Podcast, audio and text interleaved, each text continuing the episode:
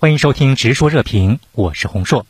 约瑟夫奈在接受我们记者采访的时候表示说，中美关系还没到历史的最低点，还会再继续往下走。你认同这样的观点吗？对，我觉得约瑟夫奈的这个观点呢，还是有一定道理的。因为现在的中美关系啊，我们知道现在确实高度的紧张对抗，尤其美方从政治、安全、军事、经济，乃至于科技、教育各方面，都对中国进行全面的打压。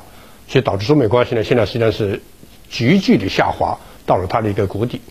但是现在来看，可能拜登方面还会有一系列的新的一些举措，因为在前不久他到欧洲参加了一些系列的西方国家的峰会啊，那么已经把中国作为一个对手，那么试图要联合他的西方盟国来共同应对中国，甚至于要打压中国。那么目前来看呢，他的这一步呢，一定程度上似乎达到了某种程度上的效果，因为。西方国家呢，也和他共同的在一些声明文件里边呢，表达了啊，按照美国的这个意图来做了一些表达。那么现在来看呢，拜登可能在这之后啊，还会有一些新的一些方向的选择，比方说在一些多边国际组织里边，你像在世界卫生组织啊，或者甚至在联合国呀，利用一些人权问题，在对中国进行打压啊。此外呢，他可能还在一些经贸问题上。特别是在一些双方的一些具体的企业，比方说像我们的华为啊，我们的这个呃其他一些呃呃科技公司，那么可能还会再下手。此外呢，就是可能还对于一些中国一些周边的安全问题，可能还会进一步的在进行挑衅。所以看来中美关系啊还会有进一步下滑的这种趋势。所以对于我们来看呢，应该要做好呃对美的这种长期斗争的这种准备。呃，我们也要更加自信的看到，实际上，呃，拜登他要依靠盟友，恰恰证明和折射了美国没法靠一国的力量来打压中国，不得不依靠于盟友，呃，共同来对中国进行抑制。那么这样的一种情况呢，我想中国应该更加有战略定力。一方面呢，呃，中美之间的这个实力的对比呢，已经到了呃百年来最近的时刻。美国无法靠一国之力全力的啊，完全可以遏制住中国。但另外一方面呢，我们也可以呃，也要看到啊，拜登靠盟友，这恰恰给中国的对外政策的精准化、多边化以及更聪明的外交提供了很好的这样的契机啊和考验。那么，所以呢，这个时候呢，中国呢应该更多的管教世界的朋友啊，破掉拜登靠盟友打压中国这个局。近期呢，有外媒报道说，美国国会正在酝酿一项法案，以金元的方式让别国不选购华为等中国厂商的电信设备。拜登政府为了打压中国，他是不是已经变本加厉了呢？赵先生，现在拜登上台以后啊，我自己感觉呢，他比川普政府的要理性一些。嗯，现在拜登他在很大程度上是学中国搞产业政策。呃，在很大程度上就支持一些美国国内的一些企业，美国国内的一些产业，嗯，给他一些呃补助或者是呃一些扶持政策，这实际上在某种程度上是在向嗯中国学习。然后呢，在一定程度上呢，呃，重新改善美国的产业链，也就是说，嗯，在很大程度上有一些美国的产品呢，呃，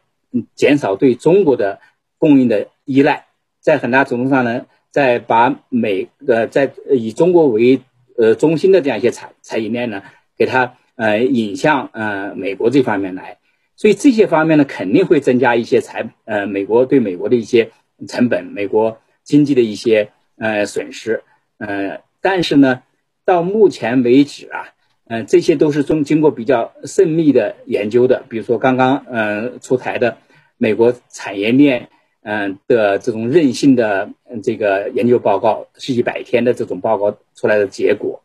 嗯，目前呢，这个拜登政府还正在呃逐渐的这个贯彻过程当中，但是能够走多远，对美国呃的代价会有多大？我觉得到目前为止啊，还是需要进一步观察。我不认为拜登会不惜一切代价。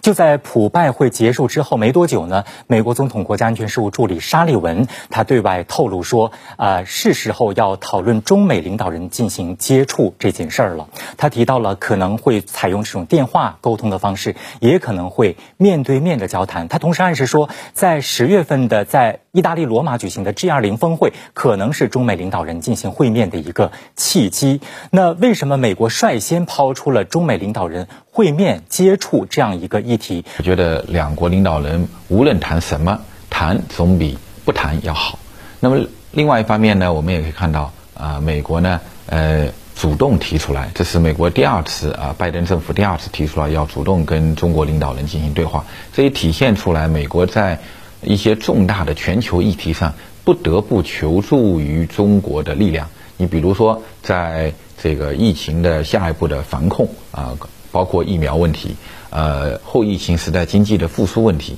以及啊，在未来的气候变化的应对问题等等，在许多问题上，美国对中国的。呃，这种呃求助帮忙的心态还是有的，希望跟中国合作的这种空间还是有的。所以从这个角度来讲呢，我觉得我们对中美关系啊也不必过于悲观。中美两国关系呢，当然竞争是非常正常的，毕竟呃从一个最大的经济体和全球第二大经济体之间的关系啊，不可能回避正常的竞争。但另外一方面呢，我们也要尽我们的努力去扩大跟美国之间的合作。从拜登政府这个角度来讲，嗯，他上台以后啊，对中国政策一直在进行研究，目前还在一个形成过程当中。他现在就是他的政策是三个方面，三个 C 嘛，呃，竞争，呃，这个冲突与合作，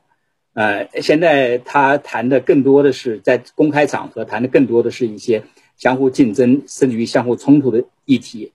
呃，相互合作的议题虽然也提到，但是呢，两国。这两国之间呢，还没有很多问题上还没有具体具体化。两国高层的见面，把这个合作冲突，还有这种呃竞争的议题，我觉得可以非常呃明晰化。哪些问题上，